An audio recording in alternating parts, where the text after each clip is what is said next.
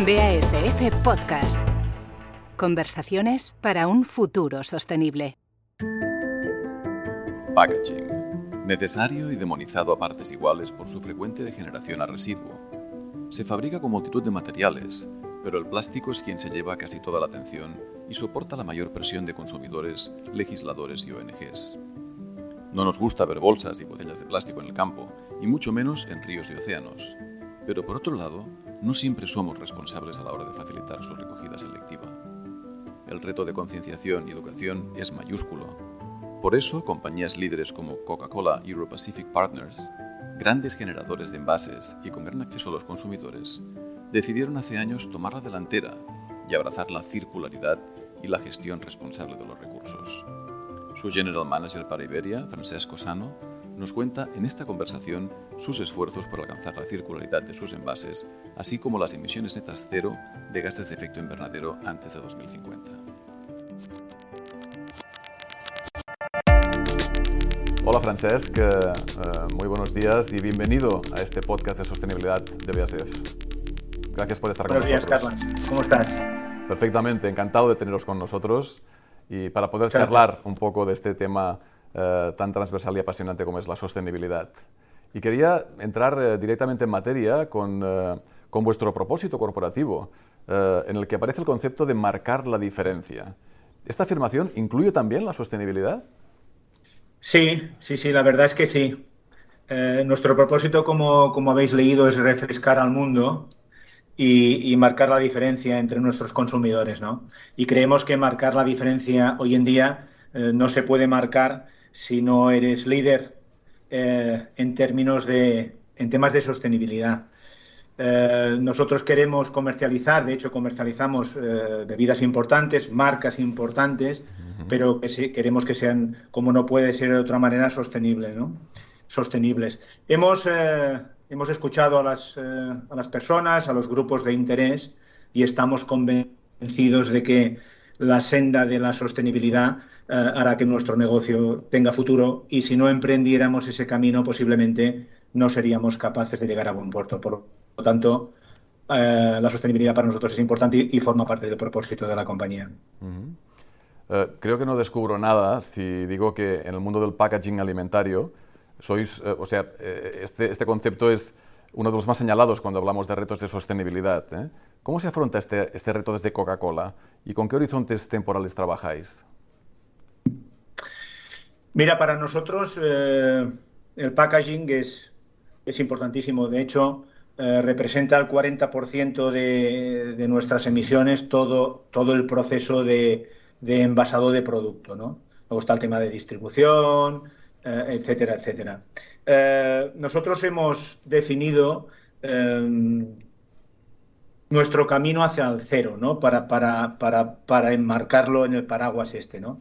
Que significa pues eh, reducir al máximo eh, las materias primas empleadas en nuestro packaging, pues desde eh, usar tecnología para nuestros tapones en las botellas de PET, mejorar el gramaje de plástico en, las botellas, minimizar al máximo el embalaje secundario. Sabes que para nosotros toda la actividad de es muy importante y en Iberia, no en toda Europa, pero sí en Iberia, utilizamos el film decorado como, como multipack al mismo tiempo de como reclamo publicitario. ¿no? Todo eso, esa reducción de, de los plásticos forma parte del cero residuos de, nuestro, y de nuestro camino hacia el cero. Eh, por otro lado, el segundo punto importante es, es, garantizar pues, la recogida de nuestros envases, también en el camino de cero, cero residuos, que es una tarea difícil, eh, como sabes, Carlas, ¿no? Una tarea eh, complicadísima, pero, pero estamos en ellos. Sabes que, en España, más que en Portugal, en España el índice de recogida de, o de reciclado de productos es elevado y estamos empujando para que en poco tiempo eh, tienda a cero nuestro, nuestro envase no reciclado. Esto por un lado, ¿no? por otro lado está el, tema de, los gases invernadero, como te decía, el 40% de la producción de, nuestra operación, en definitiva, es, eh, va, en lo relacionado al, packaging del producto. Y como sabes también hay una en la Unión Europea hay un compromiso firmado por todos los representantes de 2050 emisiones cero. Nosotros somos un poco más ambiciosos desde el manifiesto compartido con The Coca-Cola Company presentado en sociedad, eh, nuestro, nuestro compromiso es 2040. En 2040 conseguir que las emisiones de nuestra industria en términos de, de gases de efecto invernadero sea cero.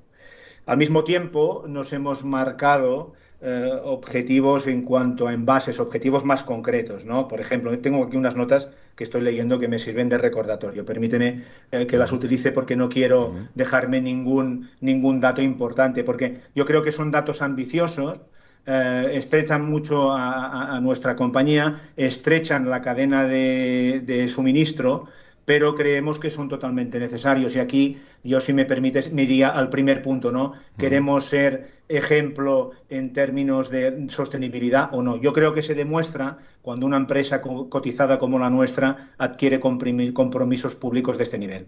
Y el primer punto es, por ejemplo, que eh, nosotros estamos utilizando un 100% de eh, eh, envases reciclables o reutilizables, hoy es así, con pequeñas excepciones, que son décimas, el, 99,8 exactamente.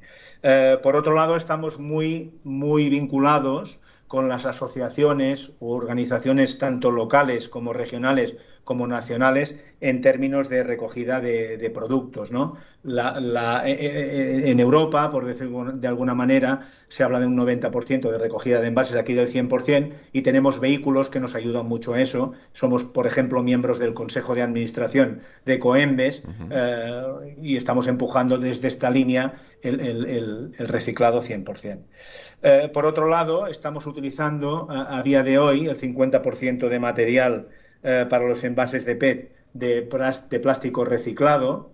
Eh, en, eh, en, el 2020, en el 2020 vamos a mejorar estas cifras y para el 2021 queremos que todas nuestras bebidas no carbonatadas estén envasadas en PET reciclado y en el 22, perdona, en el 22 perdona, en el 21 50% de las bebidas no carbonatadas irán en envase reciclado y el 100% de las bebidas eh, de las bebidas carbonatadas. Eh, no carbonatadas, perdón.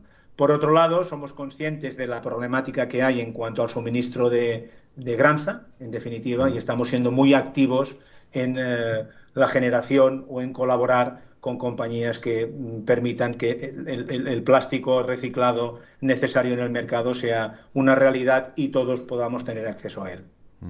Y en este contexto, ¿es inevitable tener que pagar más por un envase más sostenible para que después no lo pague el planeta, digamos, en forma de residuos adicionales?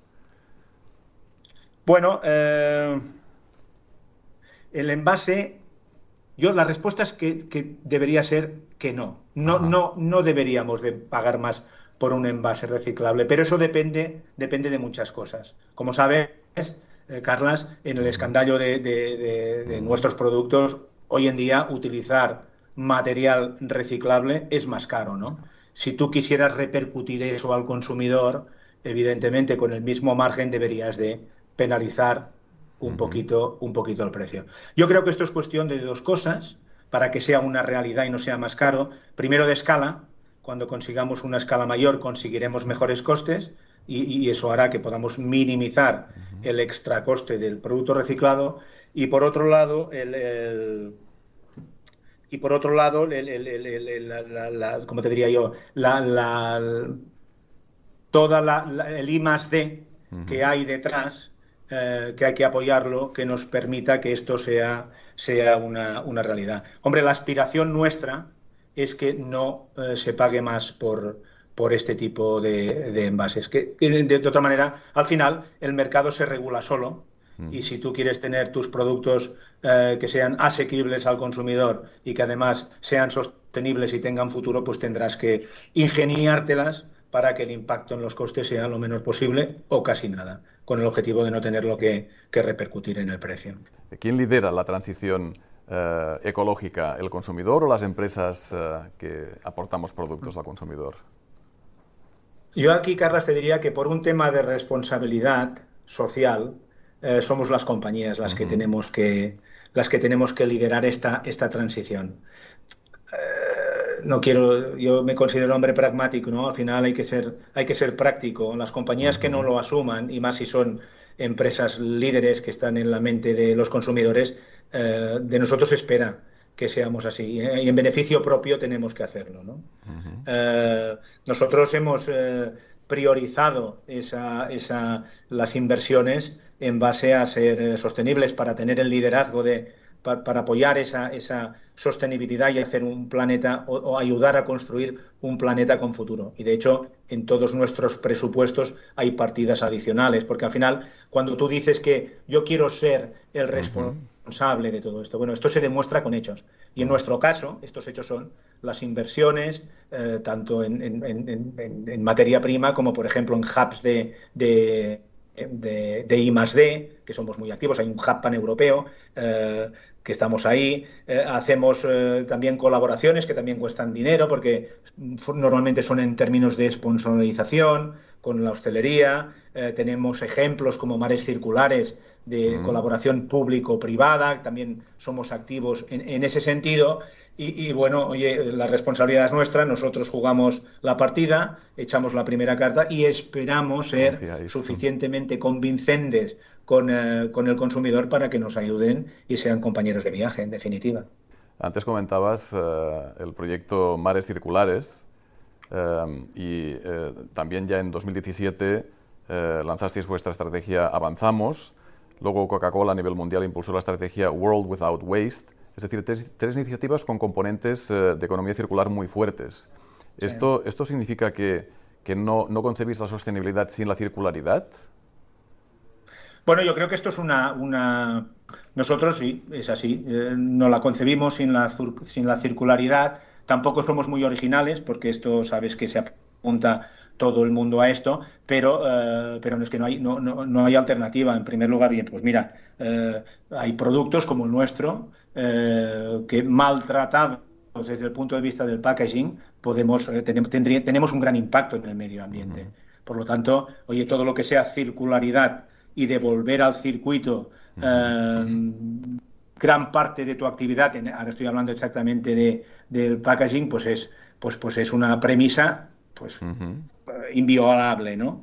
Por otro lado, también somos conscientes todos, y aquí se apunta todo el mundo, los, a, poner esto de manifiesto, que es otra obviedad, ¿no? Los, los, eh, los recursos eh, en el mundo son limitados.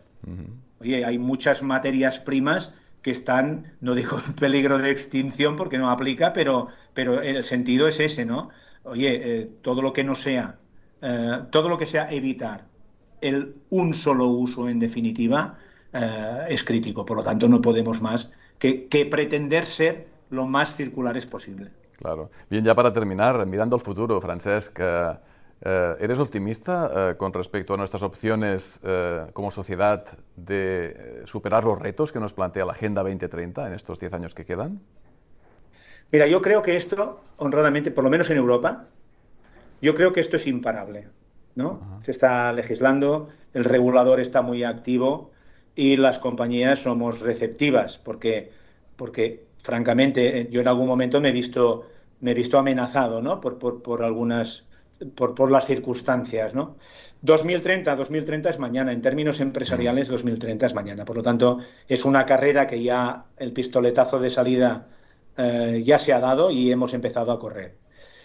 A ver, eh, los retos y los objetivos son difíciles, pero como son imparables, eh, las compañías lo harán y, las compañías cumplirán. Porque me da la sensación que el, regulador será bastante implacable. Es posible que en algún momento determinado pueda haber alguna moratoria, ¿no? Te pongo un ejemplo, el depósito para bebidas en Portugal, que estaba previsto para el 1 de enero del 22, pues no sé si se, si se podrá poner en marcha, pero si no se pone el 1 de enero, se pondrá en marcha el 30 de junio, ¿no? Pues la, los, el, el, impuesto de los plásticos en España ha habido también una cierta demora, pero yo creo que esto ha acogido una deriva que va a ser imparable. Por lo tanto, yo, más que optimista, que, lo soy por naturaleza, soy realista. Y creo que eh, se impondrá esa realidad y que todos vamos a cumplir. La sociedad, bueno, la sociedad eh, nos empujará. La sociedad es tan responsable como nosotros, igual no igual de consciente, pero como yo creo en la humanidad, me da la sensación de que todos lo vamos a conseguir. Eh, sí, soy, soy optimista. Eh, en síntesis, estoy un poco asustado, también te lo digo. La cuenta de resultados nos notará un poquito.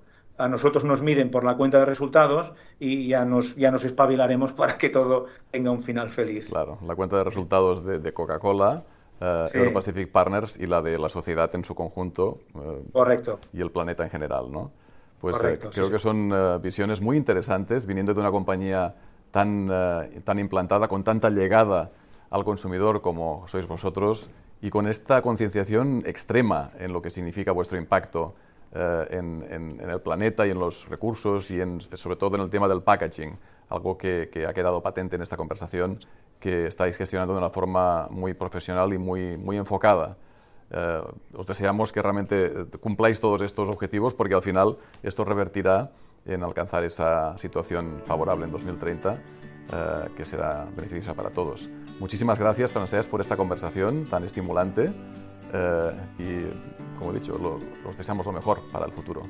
Gracias por estar con nosotros. Muchísimas gracias. Gracias. Gracias, Carlas. Hasta la próxima. El cambio es imparable, nos dice Francesco Sano, y las empresas lo van a hacer realidad porque está en su propio interés responder a las demandas de consumidores, legisladores y ONGs, y porque además así dan vida a su propósito corporativo, marcar la diferencia. El discurso realista y optimista de Francesc transmite credibilidad. Las intenciones se demuestran, nos recuerda, con hechos. Su receta es simple aunque de ejecución complicada.